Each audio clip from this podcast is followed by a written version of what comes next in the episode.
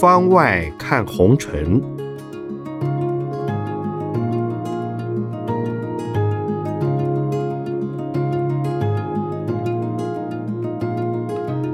圣严法师著。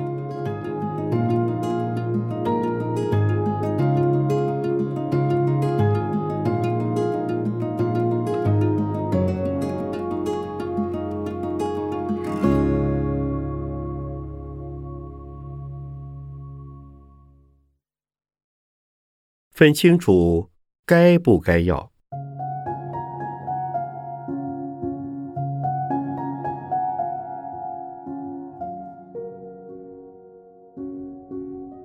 有人问我：“您常说现代人需要的不多，想要的太多。但是，就是因为想要，才有消费，社会经济也不断滚动。”想要满足自己的欲望，也是让人努力的动力。这样看来，想要的比需要多，是不是也有刺激经济社会成长的效果呢？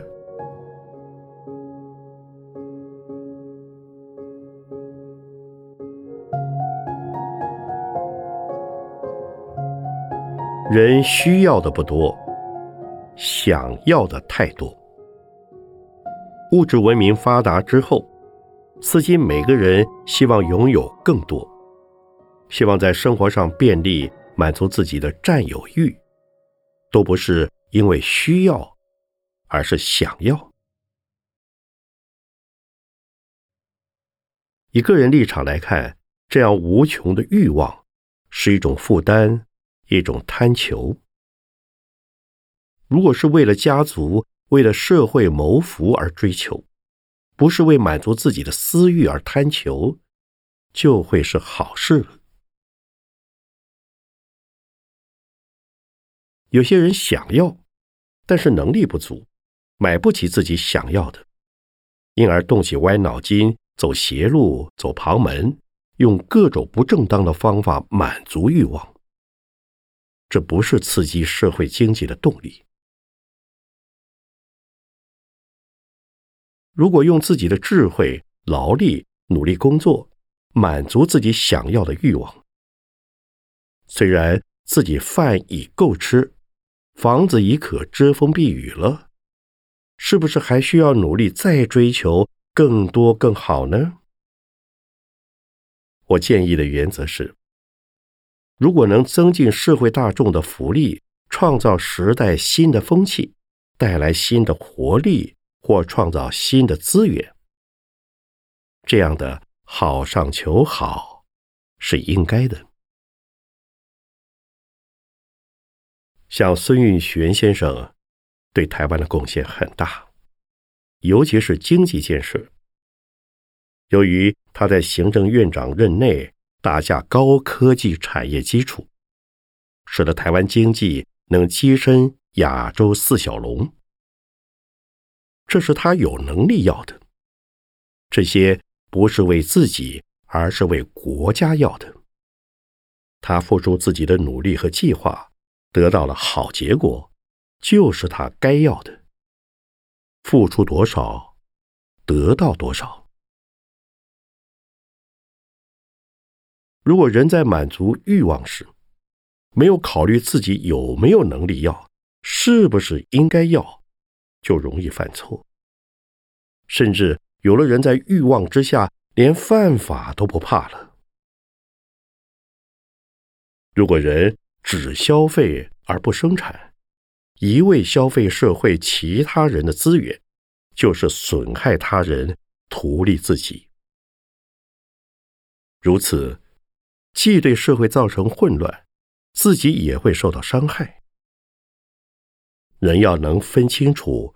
能要不能要，以及该要不该要的，开发自己的智能资源，自己想要、该要、也有能力要的，才能动手去要。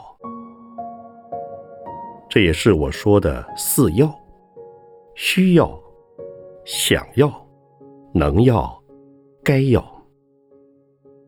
能要该要的才要，不能要不该要的绝对不可要。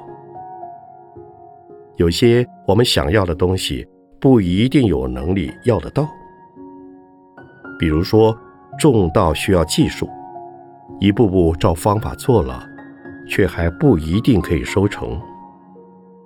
不幸遇上大水灾，明明看到快要收成了，却泡汤了。所以，该要能要的，还不一定要得到。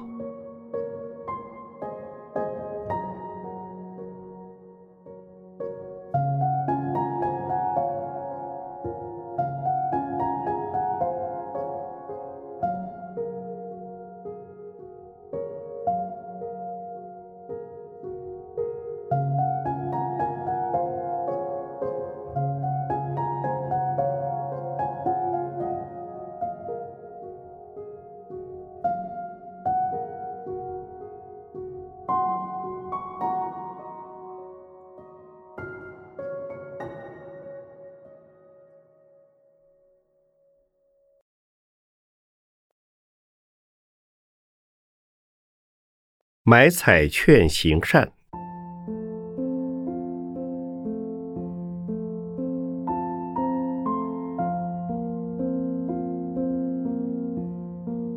有人问：很多人希望透过公益彩券一系致富，虽然明知中奖率很低，还是要试一试运气。也有人认为，反正没中奖，就当成行善。法师怎么看？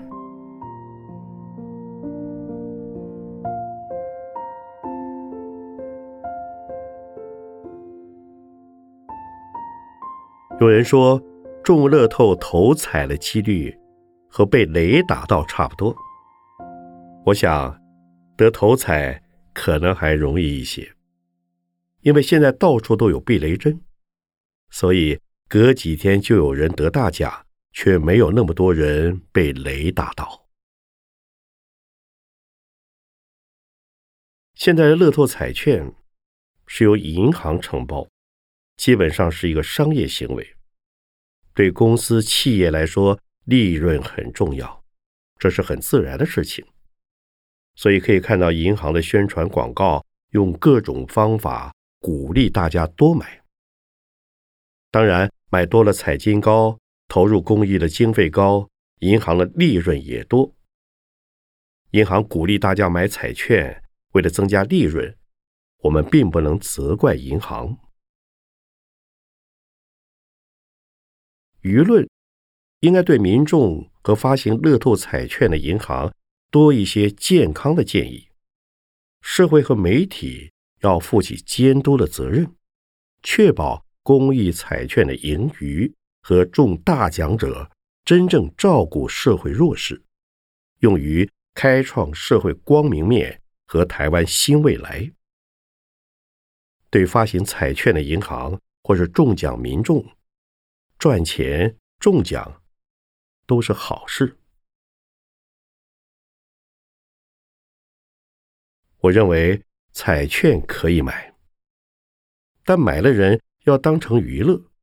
不要损害到自己的经济资源，如同很多人每个月固定捐一笔钱给社会公益团体一样，这是很好的事情。买公益彩券也可以抱着这种心态，当成捐给公益。只是买彩券的人还多了一些自利的想法。做公益之余，如果中了奖，可以多回收一些，这也是健康的。买彩券的人也不必期望中奖，因为几率实在太低。看着几亿元的奖金累积，是很大的诱惑。但中奖与否，全凭运气福报，不必为了中奖。花太多精神去想要如何买，去哪里买？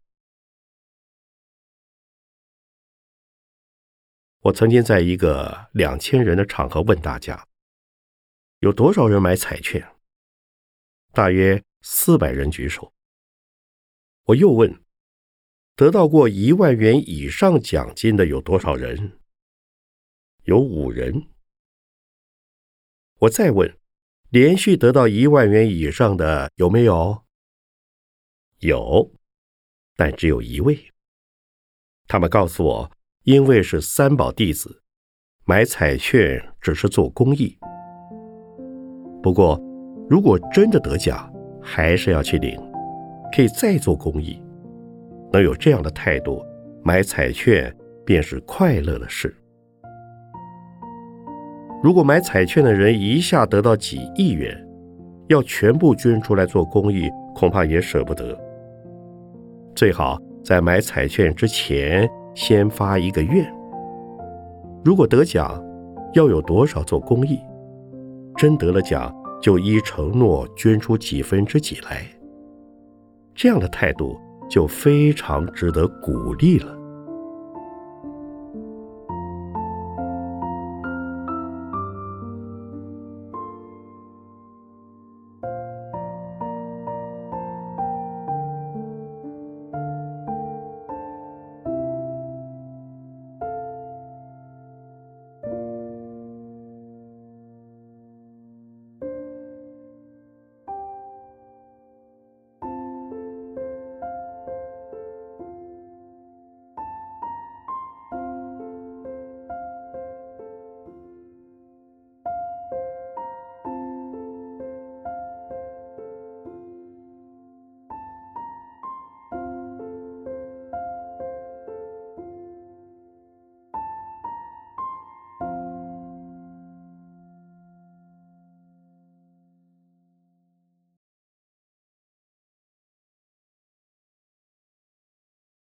可以开神的玩笑吗？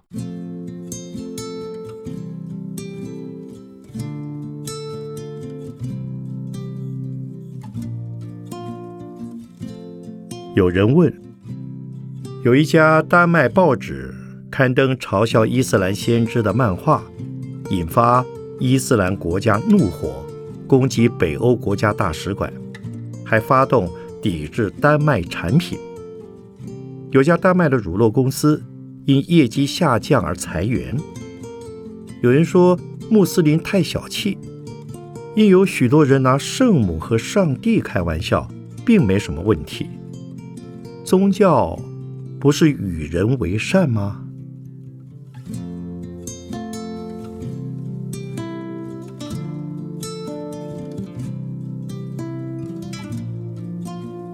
每个宗教看待自己的神。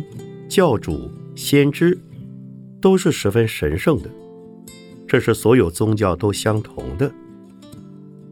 不只是单一宗教的国家或民族会有这样的情形，就是在多元宗教的社会里，除非对自己宗教没有那么虔诚，否则对奉祀他们的先知、教主、圣人，都会觉得像自己的祖先被辱骂一样难以忍受。这是大家必须要先有的认识。多元文化的民主社会中，不同宗教之间难免会互相争执。如有不同的看法，可以讨论，不能以侮辱或讥笑、歧视的态度来相待。当然，在思想开放的社会，允许对自己的信仰、先知。教主、圣人或者经典的某些部分感到怀疑，这怀疑不是怀疑神和上帝，而是怀疑传说中的消息。因为站在现代人讲究科学实证的立场，对许多神迹的技术难免有怀疑。不过，怀疑背后仍是一份尊敬。以幽默的态度来讽刺宗教，在西方欧洲哲学家中就有好多位，认为教会的上帝无法令他们认同，教会传播的讯息也无法使他们服从。这样的怀疑却造就现代文明的起飞。这是新知识的开放，西方社会并不认为这是亵渎上帝。台湾民众看到穆斯林采取暴力反应，无法理解；欧洲与美国人也无法理解。但穆斯林却觉得被欧洲国家所歧视、耻笑而无法忍受。依我看来，这不一定是宗教问题，还有文化差异、种族差别的症结。像这次事件中，各大洲有穆斯林的国家或地区，多少都有些抗议反应，只是激烈程度不同而已。并不只是中东地区的阿拉伯人，东南亚的穆斯林，包括马来人、印尼人、印度人，以及非洲的穆斯林，不同种族的穆斯林都表示对讽刺漫画的抗议。我们同情穆斯林的举动，也要呼吁伊斯兰兄弟们，试着以多元宗教的立场，用理性与智慧来处理这样的争端。切勿用暴力来反应。通常用了暴力，本来是该赢得同情的，却变成有理说不清。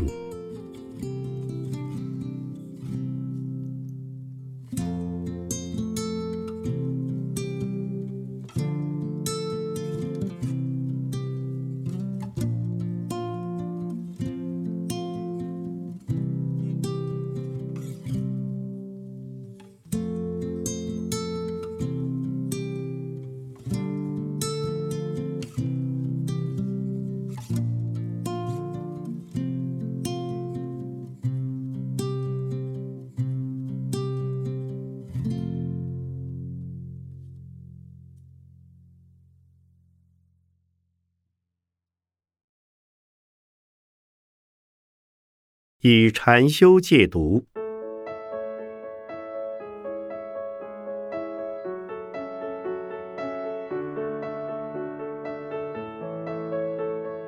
有人问：台湾吸毒人口越来越多了，有毒瘾的人因为买毒欠了卡债，共用针头也让艾滋病患暴增，甚至还有吸毒家族在贩毒。反毒运动看来成效有限。基督教有福音戒毒，佛教的观点及做法又是如何呢？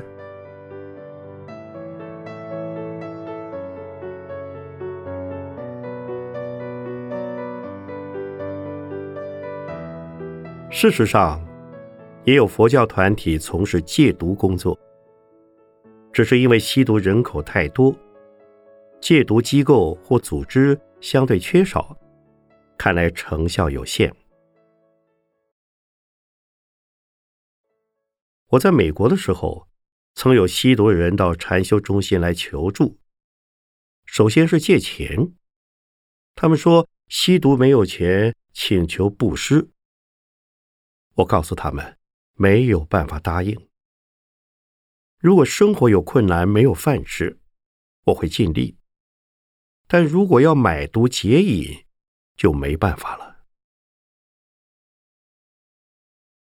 我们会用禅修运动来帮助吸毒者对抗毒瘾。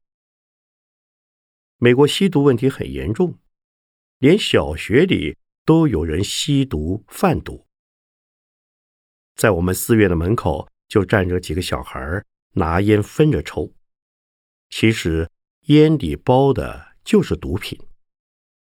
四门关着，因为还是由门缝飘进来。美国和台湾一样，虽然法律禁止吸毒，但青少年还是免不了好奇，想要试试看。有些人会对毒品严重上瘾，有些只是一时好玩、好奇，之后就没试过。我曾问过。到我们纽约禅修中心的美国青年，从未碰过毒品的人多不多？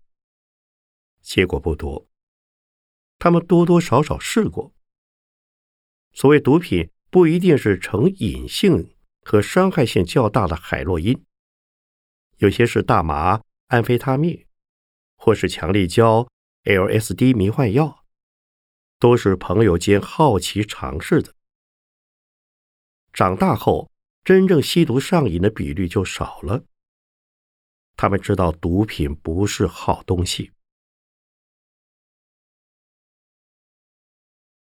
许多来学禅的美国年轻人，过去多少碰过一些，但到了禅修团体就自然而然不碰了，因为那些药品或毒品的刺激能给人带来飘飘然的感受，一时忘却痛苦。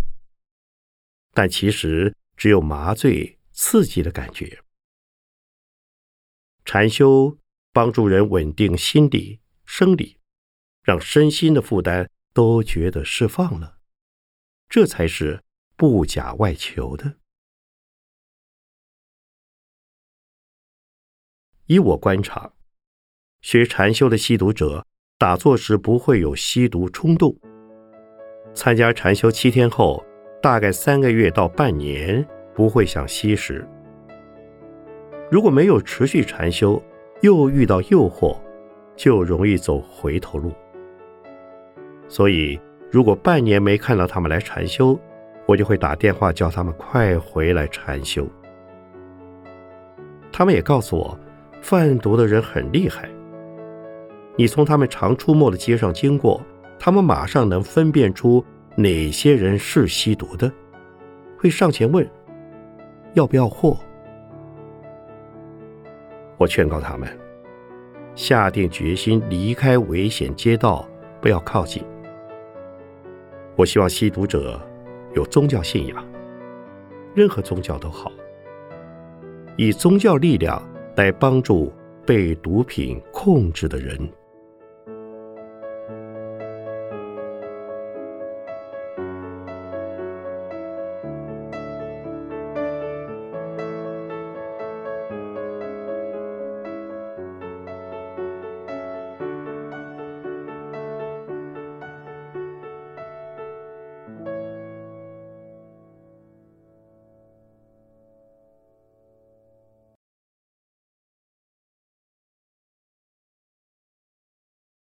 将心比心，接纳病人。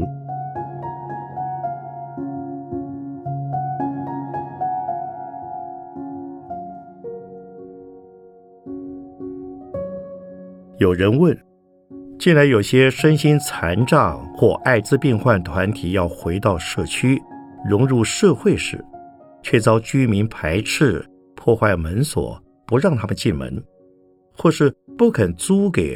艾滋中途之家，大家都怕他们会伤害人，或是造成房价下跌。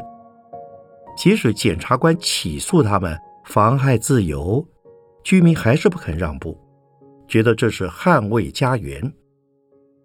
从佛法角度，法师会怎么劝解双方呢？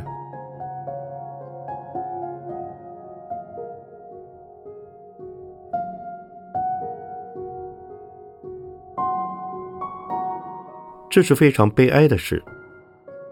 也许大家还记得，台湾光复后，麻风病被视为恐怖的瘟疫，所有患者都被隔离了。大家害怕被传染，怕到连看见他们都不愿意，远远把他们集中关在一个地方。其实后来他们的病治好了，或者证明麻风病不会再传染，但群众还是不了解。仍然害怕接触麻风病患，直到医疗较发达的现在，中国大陆的某些偏远地方仍然有麻风村，患者仍被隔离在正常人群之外。由于村子被隔离，小孩没法受教育，也没有户口，真是悲哀。现在台湾社会开放多了，人民对各种疾病也有较多的了解，但是心理上还没办法完全去除某些恐惧。例如艾滋病，医学早就研究出艾滋病毒不是那么容易传染的，但大家仍然会谈艾滋色变，或者像精神病患，大家以为他们会闹事、有暴力倾向、会拿刀杀人，但事实上，有暴力倾向的精神病患比正常人还少，反而喝醉酒的人还危险一点。比如酒后驾车，对众人不是更有危险性吗？但是大家反而不怎么怕喝酒的人，所以排斥或恐惧，大概都来自对疾病的无知、理解不足，所以急着把他们排拒在正常社会之外。这是社会很大的不幸。要减少社区排斥这些患者或弱势者，需要更多的沟通与文宣。这是政府、病友团体和媒体的责任，应适时降低大众的恐惧感和误解。例如，就我所知，很多人不知道和艾滋病人握手、一起吃饭，根本不会传染艾滋。只有借性行为或血液传输才可能传染，即使唾液也不会传染，除非口腔有伤口，否则亲吻艾滋病患是没有关系的。像这些知识，只要理解就不会害怕，知道它不会借空气或上厕所、使用马桶等途径传染，就可以减少很多恐慌。又如精神病患发病时，就送他到医院治疗。如果平常服药控制的好，也能正常生活在社区里，不需要害怕。对生病的人，众人要有慈悲心，因为不知何时我们自己也可能成为病人，可能感染艾滋，也可能有精神疾病。如果你希望当你是病人时，别人能接纳你，今天就要张开双手接纳别人。这是将心比心。话说回来，居民会这样排斥害怕，解决之道是沟通，解除疑虑，不是运用警察势力强力介入。强迫的方法没办法化解恐惧。也不可能消除误解，这需要更多互相体谅、彼此理解，才是根本解决之道。